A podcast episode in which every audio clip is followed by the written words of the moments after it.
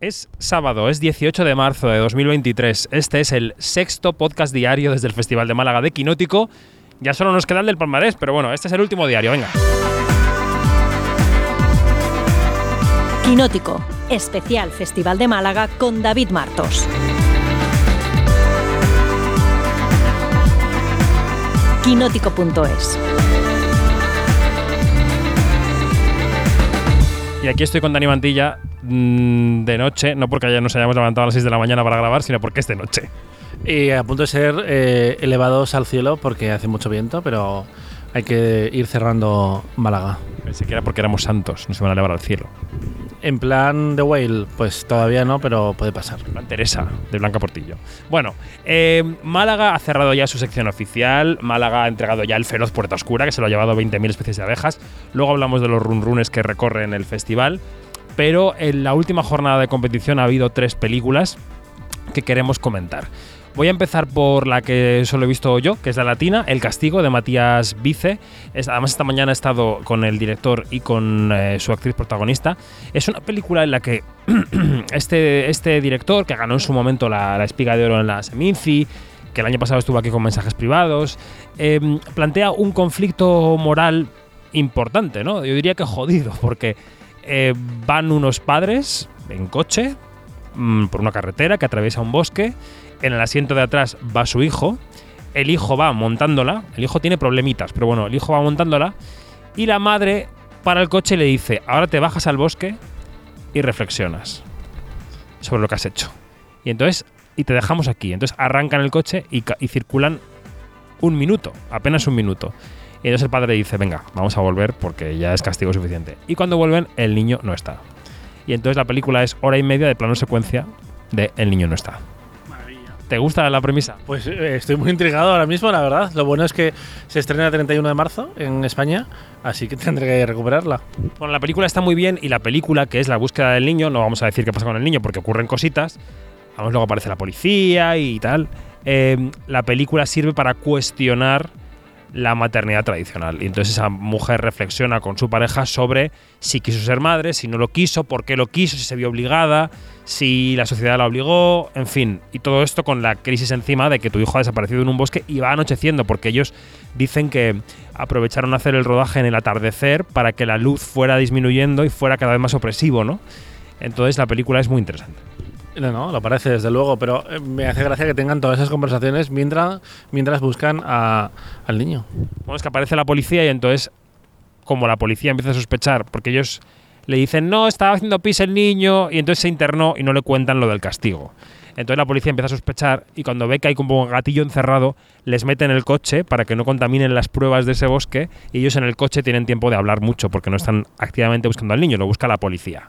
Entonces eso es un poco la película. Lo cual nos lleva un poco a la segunda película del día, que es Upon Entry, La Llegada, eh, que también eh, hay escenas de una pareja hablando y cuestionando su relación. En este caso es el debut de una pareja de directores, Alejandro Rojas y Juan Sebastián Vázquez, que antes habían trabajado como ayudantes de, dirección en películas como El practicante de Netflix, por ejemplo, y que aquí hacen una propuesta muy concreta que está protagonizada por Alberto Amán y por Bruna Cusi, la, la estrella del festival, y hacen de una pareja, él es venezolano, eh, ella es española de, de- de Barcelona, y que han decidido irse a vivir a, a Estados Unidos después de que a ella le toque la, la lotería.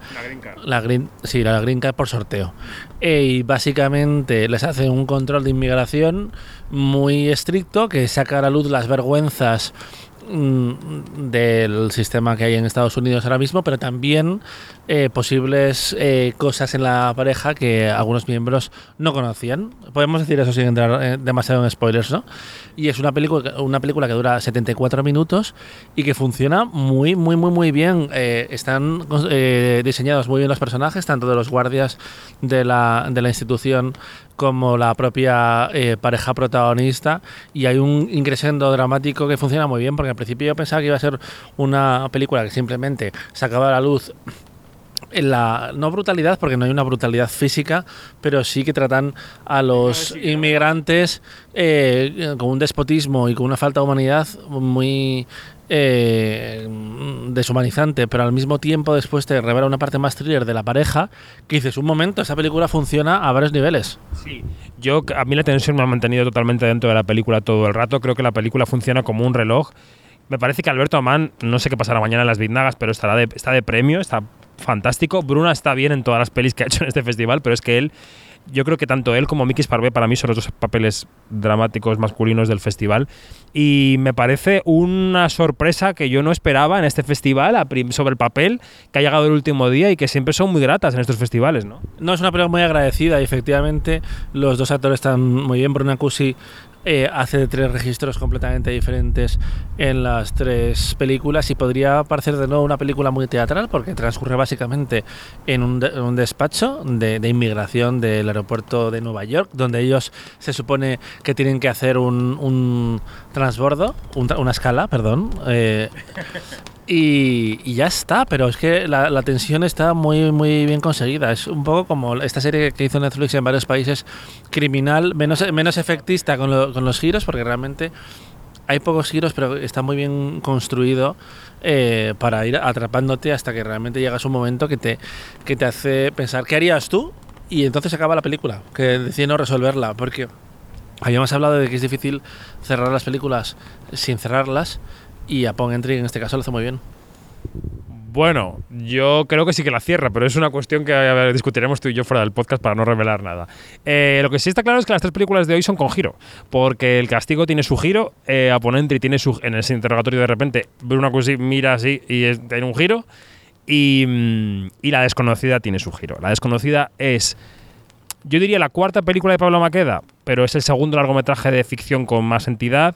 Eh, de, bueno, no de ficción, segundo largometraje como más entidad, después de D.R. Werner, el documental que estrenó en 2020, porque él tenía Real Movie y Manic Pixie Girl, Dream Girl eh, hace años ya, pero bueno, se pueden asemejar a mediometrajes porque duraban en torno a una hora. Y ese es su primer largometraje de ficción sólido, digamos. Está basado en una obra de teatro de Paco Becerra, protagonizada la película por Manolo Solo, Laia Manzanares y Eva Llorac. Y esta película, claro.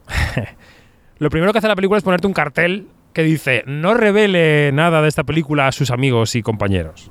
Un cartel larguísimo, que además nosotros estábamos en la última fila del Teatro Cervantes, porque esta no la vi en pase de prensa, sino que la vi con público, y era como, eh, Pablo, escribe menos que no lo leo, ¿vale?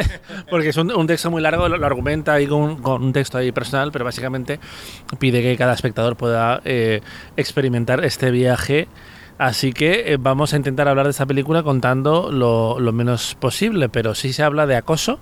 Bueno, voy a contar lo que me contó en la entrevista, que entonces entiendo que estará aprobado por el director.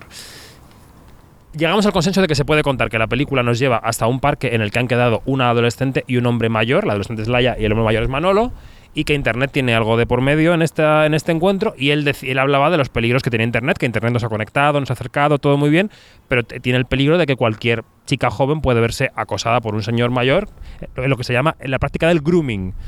Que, mm, que lo dijo también en la entrevista, o sea que está, estamos así, esto es. Y luego es una película que tiene similitudes no solo formales, pero también con Alicia en el País de las Maravillas, con Alicia cayendo por el agujero, entrando en la madriguera o, metiéndose en un mundo oscuro y turbio de la mano de este señor.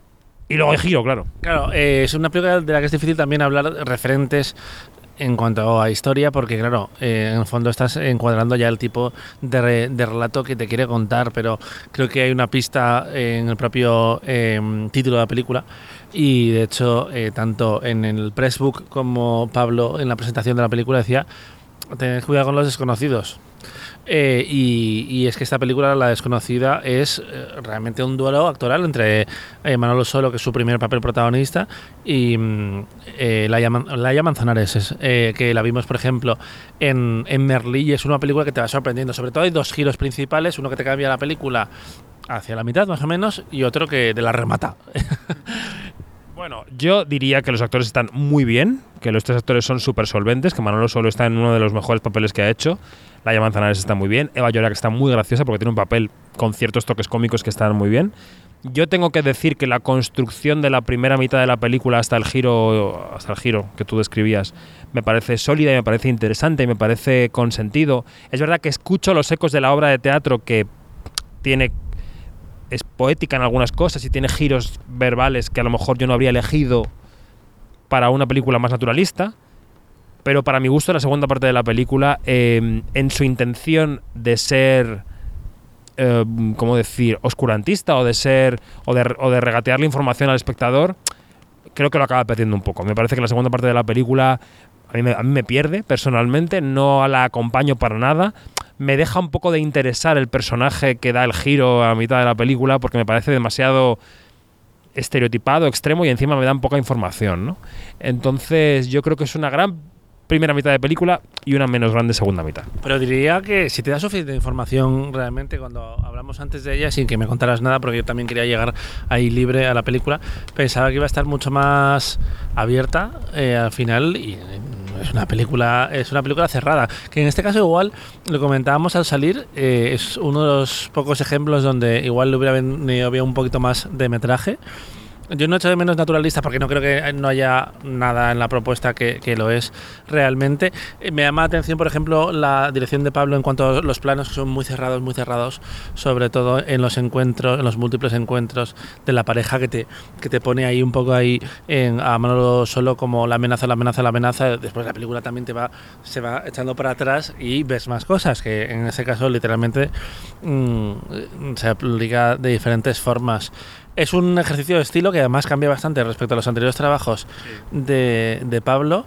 Yo no conocía la, la obra de, de, de, Paco, la verdad, pero um, me parece una peli interesante. Y además me gusta que haya tanto género eh, para cerrar, cerrar, el festival y hecho de diferentes formas y con diferentes eh, aproximaciones en cuanto pues el naturalismo, por ejemplo, que puede tener Upon Entry, o aquí como más un ejercicio eh, estético y de estilo.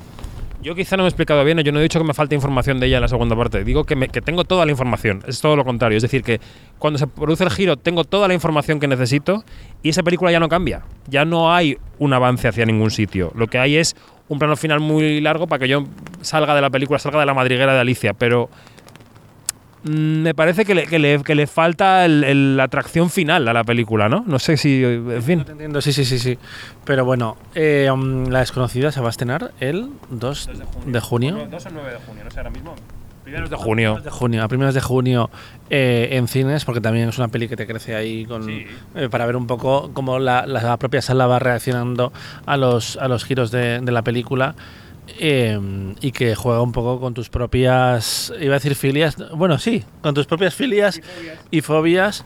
y también es un poco como un juego de gente que se quiere reconocer en el otro y descubrir que, mmm, sí, bueno, cosas no, no, no, está claro que es una película interesante y que Pablo Baqueda es un gran cineasta que nos va a dar un, tardes de gloria. A mí me parece que este ejercicio no es redondo, bajo mi punto de vista, hay gente a la que le ha gustado más, pero bueno, ni, sin ninguna duda es un gran cineasta porque pone la cámara donde hay que ponerla y porque dirige a los actores con mucha mano. Y que además se, se acerca un poco al, al precipicio porque también eh, lleva a los personajes tal que, que, yo puedo entender que, que no entres, porque mmm, recorre caminos sinuosos e, e incómodos eh, como espectador. Bueno, decíamos al comienzo de este podcast que 20.000 especies de viajes ha sido la elegida por los votantes de la AIC, la Asociación de Informadores Cinematográficos de España, que entrega a los feroz como feroz puerta oscura. Eh, y ya el festival es un, como todos los viernes de festival, es un hervidero, un run run, un come come de rumores sobre el palmarés que habrán llegado a tu móvil igual que han llegado al mío. Alguno ha llegado, pero bueno, lo que sí podemos decir eh, es que el jueves eh, Manolo, eh, Manuel Gutiérrez Aragón tuvo a bien dar una entrevista en la que dijo que le gustaba mucho cierta película venida de Berlín, como es 20.000 especies de abejas. Él no vota solo, así que tiene que ponerse de acuerdo eh, todo el jurado, pero mm, pinta bien para, para Estibaliz Urresola. Y... He oído otra entrevista, es que estaba pegando a la orejilla, le estaba entrevistando a nuestra compañera Conchita Casanovas de Radio Nacional y él cuando le ha preguntado por las abejas ha dicho, yo creo que en el palmarés no va a haber sorpresas. Que, que, que, ya le vale también a Manolo. Así es. Y hablábamos de posibles nombres. Actor podría ser Alberto Amán, podría ser Manolo Solo. Eh, está Miki Sparve. Y no nos olvidemos que, aunque sea una película latina, puede eh, competir en esos premios Darío Grandinetti. Que presenta mañana la gala de clausura junto a Mónica Carrillo. Pues Eh, una mezcla curiosa. Eh, Darío Grandinetti también, también sería un buen premio de interpretación. Y en cuanto a las actrices, tenemos, por ejemplo, a las mujeres de Patria, es que depende de lo que quieras hacer con ellos. O, o María Vázquez. Mm, ahí, a ver por dónde vas. Sí, o, mm, o la protagonista de La Pecera podría ser también mejor actriz. Efectivamente, y, y Málaga sí que tiende a sorprender con los premios de, reparto. Eh, igual te encuentras un Daniel Pérez Prada como ese alivio cómico, eh, esa vuelta eh, de tuerca al aliado que hace eh, Elena Trapé en, El Encantats. Y secundaria, pues a ver, es que Nega Barain está fantástica, por ejemplo, en 20.000 especies. Pero claro, mm, ahora mismo no se me ocurren más así secundarios como muy potentes. Bueno, el secundario de Empieza el baile también está muy bien. Sí. Sí, sí, sí, que es un actor eh, argentino de carácter que apareció en mil películas. Y, y bueno, veremos qué pasa. Eh, mm, premio del público, pega, pega un poco bajo terapia o empieza el baile. Son eh, las películas que man- más entusiasmo han eh, provocado en el público. Que además Málaga sí que es clásica con, con sus premios del público. Y veremos qué pasa también en, Zona Cine, donde pues gu- gustó mucho, por ejemplo, la de la cabra, que ha tenido muchos titulares, que si en Estados Unidos se han llevado a, a Jenny, aquí eh, tenemos la película de, de, mm, Tierras de nuestras madres, o también, por ejemplo, Matar cangrejos, así que veremos qué pasa por ahí. Pues este sábado, 11 y media de la mañana, Palmarés, lo contaremos en Quinótico y después Dani Mantilla y yo, on the road, back to Madrid, haremos podcast de valoración de lo que se reparta. Podemos hacerlo durante, en plan, eh, ahí conduciendo, vamos grabando con el micro, yo te lo voy pasando y tú conduces. Nada, Espero que este podcast no lo oiga la Guardia Civil. Lo haremos en un área de servicio, señores agentes. Así es, así que a ver con qué nos sorprende Manolo en este palmarés sin sorpresas. A la Dani, hasta luego. Hasta luego.